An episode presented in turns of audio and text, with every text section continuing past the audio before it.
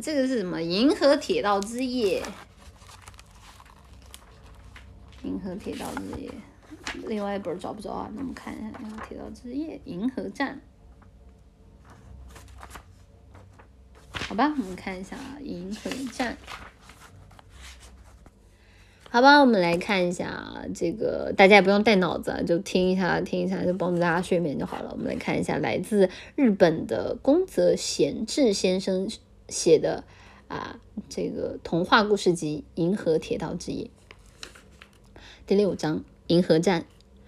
乔邦尼发现，不知什么时候，身后不远的气象轮柱变成了三角标的形状，看上去模模糊糊的，像萤火虫那样忽明忽暗的闪烁着。过了一会儿，它慢慢的清晰起来，终于停止了闪烁。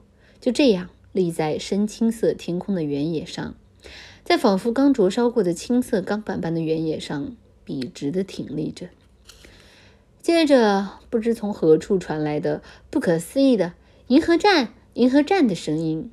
紧接着，眼前忽的明亮起来，就像是将亿万只萤火虫的光芒瞬间凝成了化石，嵌入了整片天空。又像是钻石公司为了保价故意囤积起来的金刚石，一下子弄翻四处撒开了似的，眼前啪的一下明亮了起来。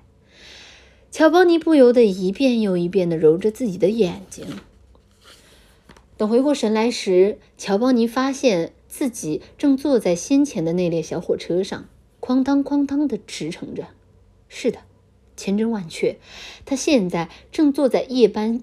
夜班轻型列车的车厢里，透过窗户外望着外面的景色。车厢里点着小小的聚光灯，椅子上铺着蓝色的天鹅绒，座位几乎全空着。对面那涂着深灰色清漆的墙壁上，挂着两盏巨大的黄铜牡丹，正闪闪发光。乔邦尼注意到自己前排的座位上坐着一个高个子小孩儿。他的黑色上衣湿透了，正将脑袋探向窗外，眺望着远处远处的景色。那孩子的背影像是在哪儿见过似的。这么一想，乔邦尼便再也按耐不住自己的好奇心，他特别想知道那个人到底是谁。他正想猛地从窗户探出头去，那个孩子突然缩回了脑袋，往这边看来。那个人竟然是康帕内拉。乔邦尼正想说：“康帕内拉，刚才你就一直一直坐在这儿吗？”康帕内拉却先开了口：“大伙儿都跑了很久了，但还是全都在后边。查理内利也一样，虽然跑了很久，可还是没能追上来。”啊，想起来了，我们约好了一块儿出门。乔邦尼这样想着，说了一句：“我们找个地方等他们会儿吧。”康帕内拉说：“扎内利已经回去了。”他爸爸来接他了。不知为什么，康帕内拉说话的时候脸色有些苍白，像是有点难受。于是乔邦尼也觉得有点不对劲，总觉得好像有什么东西似的被自己落在什么地方。但等康帕内拉再透过窗户往外看时，他的精神已经完全恢复了，劲头百倍的说道：“啊，糟了，我忘了带水桶，素描本也忘带了。啊，不过这也没什么。”因为马上就要到天鹅停车场了，我最喜欢看天鹅了。就算它们在湖的远处飞，我也一定能看见。接着，康帕内拉咕咕噜噜地转起了圆形地图，转来转去的看个不停。地图中间有一条铁道，沿着洁白的银河左岸，向着远远的南方一直延伸。而且最神奇的是，地图上的每一处停车场、三角标。泉水、森林什么的，都闪烁着蓝、橙、绿等绚烂夺目的光，镶嵌在如夜晚般漆黑的轮盘上。乔邦尼总觉得这地图好像在哪儿见过。这地图是哪儿买的呀？是用黑曜石做的吧？乔邦尼问。是在银河站领的，你没领到吗？啊，已经过银河站了吗？那我们现在是在这儿吧？乔邦尼用手指了指天鹅停车场，天鹅停车场标志靠北的地方。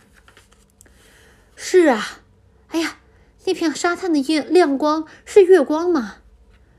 只见泛着银白色光芒的河岸边，长满了银色的天之芒草，它们在风中沙沙作响，随风摇摆，如同漾起的层层波涛。不是月光，是因为银河才发光的。乔邦尼这样说道，高兴的差点蹦了起来。他把脚蹬得咯噔咯噔响，从窗户探出头去，高声的吹起了《星星环游记》的口哨。他可劲儿的伸长了脖子，想要看清那银河的水。起初他怎么都看不清，可慢慢的，他便发现那银河比玻璃、比氢都还要透明透亮。河水就这样悄无声息的流动着。不知是否是因为眼花，有时会看见河水掀起紫色的涟漪，有时还会看见河水闪烁着彩虹般的光芒。原野上四处都立着美丽的灵光三角标，远处的三角标看上去很小，近处的看上去很大。远处的是橙色、黄色什么的，十分鲜明；近处的则是银色、白色，朦朦胧胧的。它们有的是三角形，有的是四边形，有的是闪电，有的是锁，形状各异的三角标并立在那里，照亮了整个原野。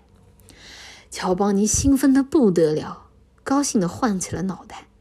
随即，那些闪着蓝光、橙光等各式的三角标也像是在呼吸一样，在美丽的原野上一闪一闪的摇摆起来，抖动起来。这下我真的到天上的原野了，乔邦尼说。而且，这列火车不是烧煤的。乔邦尼伸出左手，透过窗户。看着前面，用的是酒精或是电吧？康帕内拉说。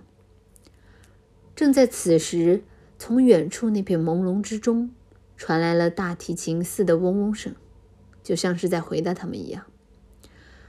这里的火车不是靠蒸汽或是电驱动的，只是规定要动，所以在动着。你认为它发出哐当的声音？那是因为习惯了以前那种会发出哐当声音的火车。那声音我以前听过好多次。我也是，在树树林里，在河流里听过好多次。哐当哐当，在随风飘扬的天之芒草中，在银河的河水中，在三角标的银白色微光中，漂亮的小火车一直向着远方驶去。啊！龙胆花正开着呢，已是深秋了。康帕内拉指着窗外说道：“铁轨边低矮的结楼草丛里绽放着紫色的龙胆花，它们是那么的美丽，像是用月长长，像是用月长石雕雕出来的一样。”我跳下去采点上来怎么样？乔邦尼兴奋地说：“摘不了了，都离得那么远了。”康帕内拉话还没有说完，又有一些龙胆花光芒四射的从火车旁闪过，紧接着一簇又一簇的黄色龙胆花，那花展就如同泉水喷涌或是雨点洒落一般，三角标的队列发出愈发耀眼的光芒，就如同冒着烟或是燃烧一样。